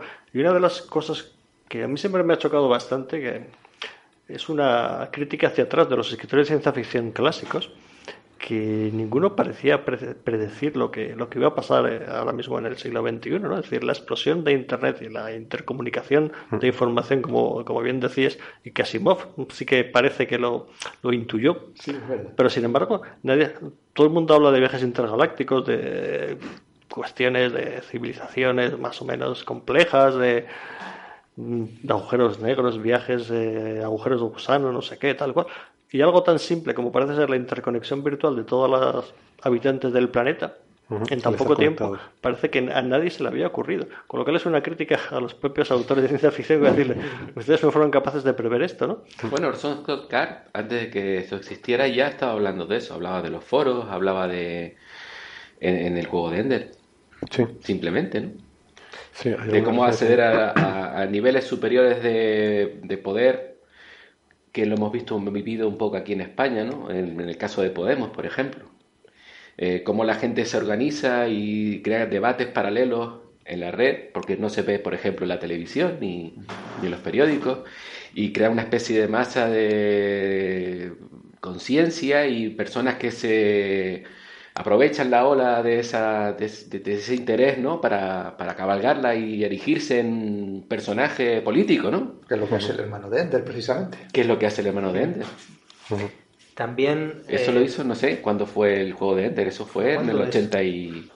Yo recuerdo haber visto un vídeo donde Arthur Clarke, me parece que es un vídeo del año 77, Donde Arthur Clarke les, están ahí en la IBM y le explica a un chiquillo cómo va a ser el mundo del mañana. Y le dice pues que tú te vas a conectar, vas a tener una terminal aquí, tú vas a ver aquí tu, tu correo y no sé qué. Y va- básicamente la Ajá. anticipa, an- anticipa muchas cosas. de- Ah, ese no lo he visto. Vale, vale. Se han olvidado de- para lo que sirve fundamentalmente Internet. Seguro que se puede encontrar No, en- déjalo. en YouTube. que sé por dónde va Bernabé. Pero vamos a ver, o sea, tal, total, pero Internet no es para Internet. Eso no lo previó nadie. Nada de eso. O sea, bueno, sí, para ver este, oír este podcast luego, sí, pero la gente no usa Internet para eso. Nuestros oyentes sí. Eh, De, de todas formas, hay, hay una cosa, que es que yo creo que tampoco se puede pretender que, que la ciencia ficción sea. eh, que la función de la ciencia ficción sea anticipar cosas. yo creo que es un error muy común. ¿eh? Sí, La yo gente creo- piensa que, que no- tiene que predecir el futuro y no es eso. Hay cierta componente de prospectiva, pero, pero es a- siempre a partir de lo que hay. Pero yo, yo creo que la intención de los escritores de ciencia ficción nunca ha sido voy a apostar aquí a. Bueno, a que- eh, si, si quieres, eh, yo estoy de acuerdo contigo, claro. Eh, estamos he empezado hablando del marciano, ¿no? Que se supone que es, es en un futuro muy cercano. Bueno, es un viaje a Marte, evidentemente, ¿no? Bueno, muy cercano. Eh, pero llevamos diciendo que vamos a llegar a Marte, pues ya se supone que teníamos que estar allí desde hace décadas y todavía está la cosa preparándose y con visos de... Yo todavía estoy esperando mis jetpacks y mis coches voladores. Entonces, claro, es la- la- el- lo que es la predicción es una cosa complicada, ¿no? Y de hecho, pues bueno, en el pasado antes también hemos mencionado a Kepler y Tycho y toda esta gente que, que empezaron viviendo de la astrología, prediciendo cosas que luego no se cumplían, pero bueno, que a ellos mismos les servían para conseguir fondos. Ahora nosotros tenemos otro tipo de financiación estatal, bueno, no tan diferente, eh, con la excusa de, bueno, si yo convenzo al, al rey o al emperador o a la persona que, que dirige este país de que yo puedo predecir el futuro, me va a pagar mis investigaciones astronómicas, ¿no? En este caso. Tiene Entonces, interesante. pero eso era así a lo realmente. mejor deberíamos aplicarlo. Pero es que, uff, Yo, para mí, cosa. no no sé, para mí el valor de la ciencia ficción es la, o sea, lo que tiene de imaginación, ¿no? De, de, de intentar imaginarte otras cosas, otras realidades, otros mundos, otras sociedades, sobre todo, ¿no? Plantear problemas eh, que, que a lo mejor no, no se dan en nuestra sociedad porque no se dan las condiciones, pero que, que son problemas mm, totalmente factibles y, y plantearse qué pasaría en esas situaciones. Ese es el valor para mí que tiene, ¿no? O sea, esa es la creatividad que tiene. Yo creo que es el género que te permite mm, mayor capacidad creativa, porque te puedes inventar lo que te dé la gana, te puedes inventar hasta las leyes de la física, No. En ciencia ficción, no. En ciencia ficción tienes que seguir las leyes de la física. te las puedes inventar. Puedes inventártelas, puedes, no, puedes hacer una suposición informada acerca de cosas que ahora no conoces, pero tú no puedes inventarte las cosas. Para eso está la fantasía. Bueno, es, Bueno, es opinión. otra O sea, cosa. o sea, ha sido muy, muy. No, es otra muy cosa. ahora, pero Vale. esa es, es mi opinión. Sí, sí, sí. No, Sí, es, también es una forma de a veces es una herramienta para poner en solfa algo que te preocupa en la actualidad, ¿no? Sí. Por ejemplo, 1984 es ciencia Ah, ay, ficción que no habíamos hablado de esta gente, sí, ¿verdad? de George Orwell. Yo creo que sí. Ahora lo miras y no tiene ni pies ni cabeza, pero, pero bueno, a él le preocupaban mucho los regímenes autoritarios y el control de las masas, etcétera, etcétera.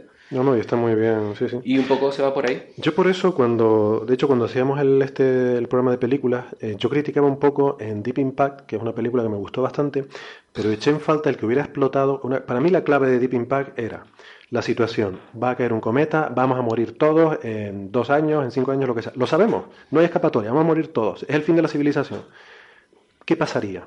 Eso yo creo que es una situación súper interesante de explorar y sin embargo, ahí en la película, pues no le dieron ninguna relevancia. O sea, sí, decidieron hacer un refugio, pero la, la, sociedad sigue funcionando como si tal cosa. Y vamos a ver, si tú sabes que el mundo se va a acabar entre un año, la sociedad no sigue funcionando igual tú no vuelves a ir a trabajar. ¿Para qué vas a ir a trabajar y se va a acabar el mundo y te vas a morir en un año? Dejas de pagar la hipoteca. Dejas de, claro, en los supermercados no hay nadie reponiendo en las estanterías porque ¿para qué? Está en su casa. Yo tengo, yo estoy leyendo ahora, no, no, no, he leído un par de episodios solo, un par de capítulos solo. El último libro de Neil Stephenson, que le recomiendo muchísimo a este autor, y está hablando justo de eso. Eh, por alguna razón que no explica de momento, eh, la luna explota. Eso es que me pilló la idea. Te pilló la idea. La, luna explota y claro, es una cosa así muy curiosa, ¿no? Hasta que te das cuenta de que si explota, los pedazos vuelven otra vez a chocar los unos con los otros y cada vez chocan más y cada vez chocan más y salen despedidos en todas direcciones. Y, alguno cae. No alguno. Si tú haces la predicción caótica, al final, ¿no? Eso es una progresión geométrica y al final no va a ser uno, sino van a ser millones de pedazos de la luna que van a caer sobre la Tierra. Cuando ya se dan cuenta que eso va a pasar, hacen una un modelo para estudiar cuál es la geometría y la gravitacional, etcétera. Más o menos saben cuánto va a durar la Tierra de toda la materia que va a caer. E intentan buscar una solución para que no se acabe el ser humano, la vida, como la entendemos. Y hasta ahí puedo ir. Ya, pero la diferencia es, vale, pero intentan buscar una solución. Pero ¿qué pasa si tú sabes que no hay solución? Que era un poco el problema de Deep Impact. Yo creo que en ese momento se acaba la civilización. O sea, en el momento que tú sabes que se va a acabar la civilización, en ese momento acaba la civilización. Yo creo lo que lo que postula eh, Neil Stephenson es, tienes razón, y por buena parte de la población. Lo dice ahí en la novela, que tengo razón. No, lo entiendo yo así. Por debería. Y es posiblemente que una parte de la población diga, bueno, pues yo me he hecho trancas arriba, no quiero saber nada, pero ante la promesa de que nuestros descendientes, descendientes humanos, tengan una oportunidad, tú sigues yendo al trabajo todos los días, posiblemente a lo mejor no a dar clases, pero a lo mejor a otros trabajos que están vinculados con el esfuerzo de, de que nuestros descendientes sobrevivan, sigues yendo a trabajar, porque aunque tú sepas que tú estás un poco como, como tú vas a trabajar bueno, tengo, una escena muy concreta de Deep Impact que es la que me resultó indignante. O sea, están llevándose a estas personas que los van a meter en un refugio para luego volver a reproducir la humanidad de la Tierra, los meten en un refugio dentro de una montaña y, y van en camiones del ejército, protegidos por el ejército, para ir a porque claro, todo el mundo quiere ir al refugio a salvarse ellos, ¿no? Entonces, no, entonces tiene el ejército protegiendo. No, señores. O sea, si yo soy el ejército y yo soy el que toma las metralletas, el que va al refugio soy yo. que voy a ir a la lotería ni nada. Voy a aprovechar yo que soy el que tiene la metralleta. Voy a aprovechar ahora porque eh, Yuri, de la pizarra de Yuri, tiene un artículo sobre esto, sobre asteroides que chocan contra la Tierra y tal. Y él acaba diciendo... Perdona, la pizarra de Yuri, que aclaramos, es, una, es un portal de divulgación, ¿verdad? Sí, sí, sí, la pizarra de Yuri.com. Eh, se llama Yuri por Yuri Gagarin, pero no se llama Yuri, creo que se llama Antonio Cantón. Antonio, sí. Eh, es una de las mejores de, en lengua española. No la conozco. divulgación, debería. Tiene artículos muy buenos. Eh, tiene uno sobre pues la, recomendamos la Tierra y tal. Y, y él es bastante optimista en este aspecto y él piensa que con dos años de antelación eh, si toda la humanidad se pone a trabajar eh, con todo el poder de la ciencia, se puede conseguir algún tipo de supervivencia. Ya, pero ese, no es el dilema, pero ese no es el dilema que yo planteo. O sea, una cosa es que haya una esperanza, una cosa es que haya una esperanza, pero eso es como todo en la vida. O sea, si tú dices que tienes una enfermedad, pero bueno, te hace un tratamiento y tal. Yo lo que voy es, una vez que no hay esperanza, en ese momento yo creo que se acaba la civilización. Tienes que buscar una esperanza. Tú no, quizás tú no, pero tú A lo mejor no para tus hijos tus hijos o a lo mejor tu hermano o tu... O tu, Es distinto, o sea, no, no, es el, no es el problema que yo planteo. El problema que yo ah, planteo es... Estoy entendiendo, perdón. El problema que yo planteo es, no hay solución. No, pero sí hay solución. Claro, si no hay solución, no hay solución. Y yo me a, a ver, somos, somos, somos, somos, científicos, Héctor, hay solución siempre. Pero la cuestión también es ¿Sabe la gente que no hay solución? Esa es otra. Ese es Porque en la película de Deep Impact, que es a lo que yo iba, sale ahí el presidente y dice, señores, esto se acaba. Aprovechen y coman y beban todo lo que puedan porque queda poco. y entonces la secuencia de, de aterriza como puedas, ¿no? Exacto. Aterriza como puedas, pero es mucho más realista en ese sentido. bueno, bueno. Oye, que nada, nos hemos hecho unas buenas risas y yo creo que esto ha estado bien, esto muy interesante, pero llevamos ya más de una hora aquí hablando. No sé, mm, ¿por qué no vamos concluyendo? Y sí, a mí se me ha hecho cortito también, la verdad es que, pero bueno, es que me encanta el tema este, ¿no? Y yo creo que, no sé, supongo que a todos aquí. Em, no sé si tienen conclusiones, ¿no? Algo que nos falte por mencionar, eh, que podemos recomendar a los oyentes. me gustaría que no- recomendar a un par de autores españoles. que- Venga. no, eh, Eh, aparte de, de los presentes, Mejor de los presentes, que eh, eh, para, después, de- para después de haberse leído El Fuego Prometeo, El Castillo supuesto, de por las supuesto, Estrellas. por supuesto. eh. Y eh, eh, oh, eh, Space Opera, que nombraba antes Carlos. Eh, Ah. Carlos, otro que se llama Carlos también, Carlos Sainz y Doncha, que tiene eh, La caída del Imperio Galáctico, que es Space Opera muy buena. Qué muy título tan original. No, ¿Eh? No tengo ni idea de qué puede tratar eso. vale. Son tres novelas y están muy bien. Y eh, Fuego sobre San Juan, de Pedro García Bilbao y Javier Sánchez Reyes, que Ah. es una ucronía. Eh, sale el Instituto de Astrofísica de Canarias, por eso me gusta. Anda. Y es que... eh, ¿Y le va bien o mal? Eh, sale poquito, sale poquito y al final, pero me hizo ilusión que saliera. Eh, y la novela está muy bien porque es básicamente la historia actual que estamos viviendo está equivocada. España tenía que haber ganado la guerra de Cuba. ¡Ey, yo lo leí! Muy bueno. Ah, sabía yo. Muy bueno. Con la tecnología que tenía y el poder militar que tenía España en Cuba en ese momento, si no hubiera dilapidado en, una batalla inútil que hizo en el mar contra los Estados Unidos, hubieran podido repeler el ataque de, de los marines americanos, que en aquella época no son lo que son ahora, y la historia hubiera cambiado. No había cambiado y cambia bastante. Y está muy bien porque tiene también elementos de ciencia ficción. Luego, luego, fuera de micro, les voy a plantear un desafío que es nombrar algún libro de ciencia ficción que hayan leído y que Carlos no conozca. Pero bueno, eso para después. Ah, otra cosa, y quisiera no recomendar Ciudad Permutación porque no es ciencia ficción. Vale, eso lo, lo hice Bernabé porque es un libro que yo le recomendé hace poco. Entonces me, me voy a saltar un poco el orden y entonces voy a acabar yo con mis Greg recomendaciones. A mí me encanta Greg Egan. Eh, he leído poco de él, lo reconozco, pero es que últimamente leo poco de todo. Pero lo poco que he leído últimamente, el tío me ha encantado. Ciudad Permutación me gustó mucho. Eh, lo, lo estuvimos discutiendo tú y yo, Bernabé, el otro día, y es posible que no recuerde yo con nitidez los detalles, pero a mí me gustó mucho. Sobre todo me, me gusta el, el- el dilema que plantea de una tecnología eh, en el futuro que te permite escanear el cerebro humano y ponerlo a correr en un ordenador, ¿no? Y que ese es el camino a la inmortalidad. O sea, no es el miembro cibernético, no es el cuerpo, no, es escanear un ordenador y ponerlo a correr, eh, escanear el cerebro y ponerlo a correr en un ordenador, ¿no? Y claro, eso plantea eh, una serie de cuestiones filosóficas de quién eres realmente tú, eres el que está fuera, el que está corriendo en la simulación, tal, bueno. No sé, me pareció muy bueno. Y de hecho este autor a mí me gusta mucho porque suele hacer ciencia ficción muy hard. O sea, las No. novelas que yo he leído, cada una, eh, bueno, luego tú das tus contraargumentos si quieres, pero déjame a mí tener mi opinión, si no te importa. que eh, cada una de las novelas que yo he leído, el tío trata un problema físico, un problema físico muy concreto, además totalmente diferente, que no tiene nada que ver con, con el otro. O sea, hay uno que va básicamente sobre mecánica cuántica y sobre una señora que tiene el poder de hacer colapsar la función de onda a su antojo. Bueno, eh, está curioso. Ti- hay otro que se llama mm, Cuarentena, que es que de repente eh, aparece un horizonte de sucesos alrededor del sistema solar, que de repente hay un evento que el libro lo describe como el día que se apagaron las estrellas, o sea, todas las estrellas se corrieron al rojo hasta desaparecer tras un horizonte de sucesos y al final se ve que es una... Bueno, voy a hacer un spoiler, pero el asunto tiene mucha, mucha miga. Se trata que a medida que vamos observando el universo, por el principio esta mecánica cuántica, cuando, que una función de ondas está en, en un estado que es superposición de muchos estados hasta que tú observas, y entonces lo colapsa, nosotros a medida que vamos observando el universo vamos colapsando funciones de onda de partes del universo. Y a medida que nuestras observaciones son cada vez más profundas y más profundas, vamos colapsando más de la función de ondas del universo. Y entonces hay una civilización extraterrestre que vive en, eh, de alguna forma, que, que ocupa muchos estados cuánticos y cada vez que les colapsamos una parte del universo, le estamos restringiendo su, su movilidad, su O sea, que las culpas son de los, la culpa es del astrónomo. Sí, La- la- culpa de los pues sí, la culpa es de confundir la cuántica con la. que es una cosa que se aplica a las cosas muy pequeñas, a- aplicarla a las cosas muy grandes. Eso, problema. eso también. Eso Ese es el problema, que ahí ya ciencia ficción La porque estamos confundiendo Yo las siempre cosas. lo pensé, ¿eh? Un término de moda es otra cosa que, que pasa mucho, la vulgarización de los términos muy técnicos. Ahora por todas partes aparece la física cuántica. Uno ve a Punset y habla de física cuántica para explicar el pan bimbo, ¿no? Es...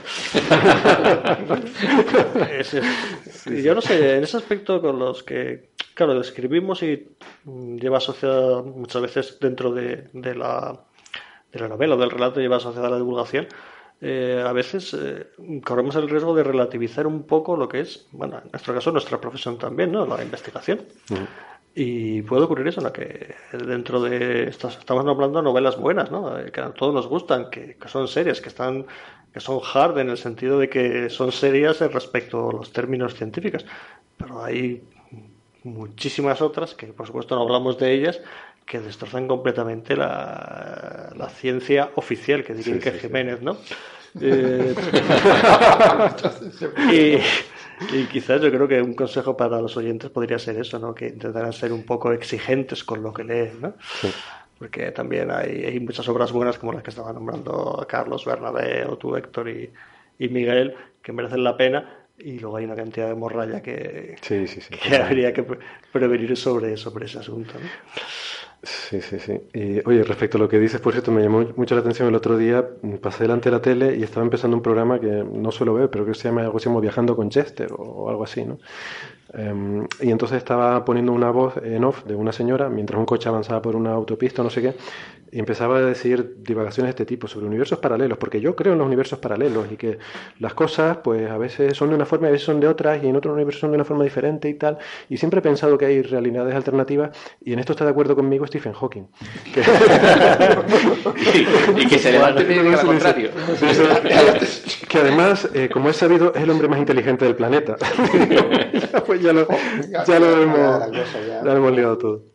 Bueno, pues no sé, solamente quería eso, recomendar a Greg Egan y un libro que seguro que ustedes conocen bien porque creo que es un clásico que tú me recomendaste, Carlos, que se llama Huevo de Dragón, que escribió, creo que se llama Fowler, el autor, si no recuerdo mal, um, que me pareció súper alucinante porque plantea la vida en una estrella de neutrones, que tú dices, absolutamente imposible, esto es una ida de olla, y yo no, no tenía ninguna intención de leerlo hasta que me dijiste que este hombre era físico especialista en materia colapsada y lees el libro y lo hace totalmente plausible desde el punto de vista físico.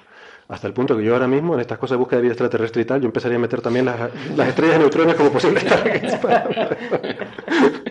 bueno, hablando de acotación aquí tonta, estamos bromeando sobre Stephen Hawking, ¿no? Y el otro día alguien me comentaba una frase que tiene que, que, que me parece fascinante, es decir, que se, no se nos ocurra seguir buscando vida extraterrestre. Sí. Por la sencilla razón de que si la encontramos vendrán a por nosotros. Sí. Porque el hombre al fin y al cabo es un depredador en sí mismo, ¿no? Entonces, eh, más vale que nos quedamos callados y que no se entere de que estamos aquí. Creo que Stephen Hawking no es nada partidario de la búsqueda de... Yo, Stephen Hawking hay algunas frases, como esa es una de ellas, que cuando los oigo me da que pensar que de vez en cuando se le está acabando el dinero, ¿no? Pero bueno. Bueno, el año que viene lo traemos otra vez aquí y le damos una inyección de, de libras. Lo hacemos para que no diga esas cosas. Nuestra forma de fomentar la ciencia es darle dinero a Stephen Hawking para que no necesite decir esas cosas para ganar dinero. A lo mejor simplemente es eso, ¿no? De ser un polemista, crear una polémica en un momento dado que se vuelva a hablar de él. Sí, yo, yo sí. No creo yo que lo pienso que va pero, por ahí, sí. Pero... En fin, conclusiones, alguien. Bueno, yo voy a, voy a, voy a aprovechar también, seguir la estela de recomendaciones. Voy a recomendar, eh, bueno, dos. Uno con, por interés propio. Es una antología, precisamente es una antología de relatos de ciencia ficción dura, eh, que acaba de salir ahora, de, de, escritores españoles, entre los cuales estoy, eh, que se llama Quasar, y salió... La he visto anunciada, esta tiene semana muy buena pasada. pinta. Ujú. Ujú. Yo la, la, empecé a leer, está, me gustó mucho el, el primer cuento. Yo le di a me gusta en Facebook. Bien, ya con eso ya. lo, malo, lo malo de los me gusta es que no dan de comer. Bueno, eh, esa y luego una que, que, leí hace poco, que terminé hace poco, autoeditada, eh, que se llama Et Eternos Hijos Bastardos de Matusalén. La he visto también. Es de, de Raúl Atreides, precisamente. Con ese apellido hay que leerlo. Y nada, me encantó. Está muy, muy, muy bien. Es, transcurre en una especie de distopía neoliberal donde, bueno, donde unos tienen, los ricos tienen el acceso a la inmortalidad en forma de suero y los pobres, pues todo lo que pueden aspirar, pues es a, que cuando mueran descarguen su alma en, los servidores eh, del Vaticano y vivir la, en, el i cielo. está, está, muy bien, tiene muy mala leche y está muy... De hecho, Ciudad Permutación, que comentaba Bernardo antes, va un poquito por ahí también. O sea, los ricos tienen acceso a, esta posibilidad. De, bueno. Sí, pero luego se le va la pelota al tipo. Bueno, vale. Se le va la pelota. No, te lo voy a discutir porque tú lo has leído más recientemente que yo. lo microscópico con lo macroscópico, con lo material con lo inmaterial y al final acaba creando un superordenador de la nada. Bueno, vale. Total, que tú esa no la recomiendas, pero ¿cuál, cuál sí recomiendas? yo la recomendé antes, dos autores españoles antes. ah, vale. Entonces me saltó... No, no, si yo puedo seguir recomendando. Me saltó de los... No, no, a mí no me importa. Entonces vamos a Carlos, que me interesa su opinión. okay. Yo creo que si estamos hablando de autores españoles, aparte de los presentes, que tengo muchas ganas de leer, la verdad es que no... Hace tiempo que estoy un poco despistado. Eh, yo recuerdo que leí con gran cariño Juan Miguel Aguilera y Javier Redal eh, Mundos en el Abismo. Sí, la saga de Casa Puspa. A Casa Puspa, me encantó. Eh, la Space Opera española, si eso se puede decir, y no llueve en meteoritos, eh, con mayúsculas. están tardando en hacer esa película. Ni acción mutante ni nada. Esa es la que yo querría ver. Es muy imaginativa, ¿no? Es, como la corona de la Space Opera española, esa, esa saga. Una maravilla. Es, es yo no he hecho la, recomendación española, de hecho no sabía que teníamos una sección de eso, pero bueno, ya pues aprovecho. creo, creo que la primera novela de ciencia ficción española que yo leí fue de pequeño, me marcó mucho, hasta el punto que la, he estado buscando, pero no la he encontrado en un sitio hasta que ya en la era de Internet, pues ya encuentras de todo, eh, cosas que quieres, incluso que no quieres encontrar. Y eh, se tituló, no, recuerdo el autor, pero sí se, me grabó, se me quedó grabado el título, era Leyendas del planeta Tamiris. Yo no sé si les suena. Es una serie de relatos cortos semicortos, digamos que son, no sé, cinco o seis relatos en, total en la novela. Y, me, gustó mucho. Es, es, ciencia ficción y un poquito de mezcla de fantasía también, ¿no? Entonces son, pues, las leyendas de un planeta en el que habitaba una cultura y, pues, por ahí va el tema de fantasía, ¿no? Pues son leyendas y mitos de allí y tal. Bueno, pues lo, lo recomiendo, está muy bien. Hace poco lo, lo encontré por internet y estuve leyendo eh, no, no, lo terminé, la verdad. ¿Y mantenía, mantenía el tipo? No, no, pero el nivel es que era muy alto. Pero aún así me pareció recomendable, sobre todo por la época, ¿no? Eh, era bastante antiguo esta novela, pero bueno. Fantasciencia, que decían antes. Qué bueno, no conocía la palabra. Vale, fantasciencia. Eh, Mm, no sé, no, yo creo. No, yo no sé tus recomendaciones, ¿no? De, de, de, ciencia ficción española no soy, la verdad es que más bien poco. De hecho, creo que de lo último que he leído es, y así que lo voy a recomendar porque todo queda en casa, es el legado de Prometeo del amigo Miguel. no, eso me, me parece una novela realmente buena, la verdad. Y así que vamos a, cerrar por lo menos mi, mi participación, mi turno de recomendación con la novela de Miguel Santander, que está muy bien.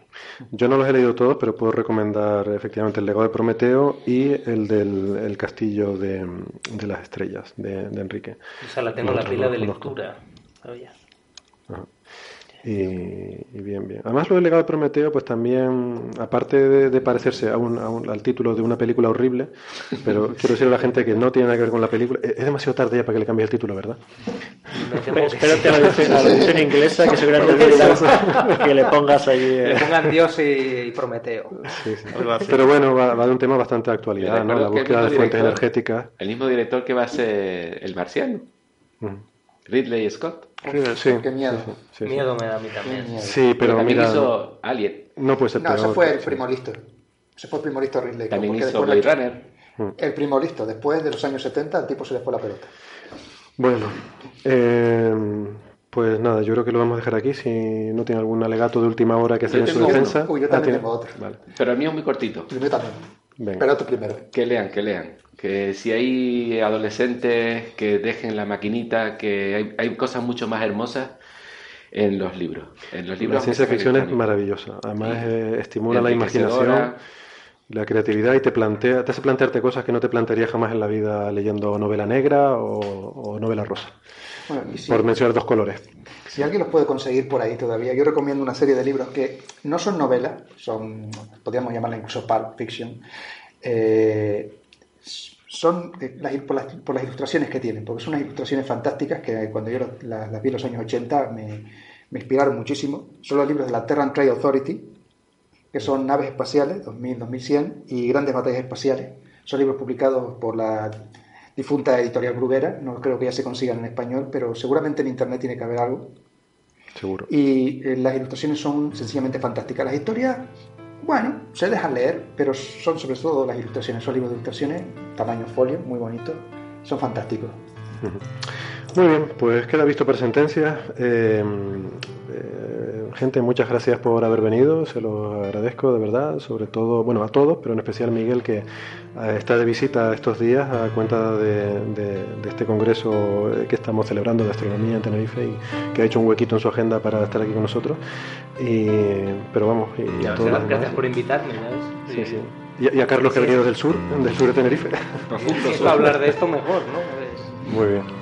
Pues, pues nada, igual tendremos que hacer una segunda parte de esto algún día porque es que se nos queda un montón de cosas en el tintero. Mm, Vete sacando el billete.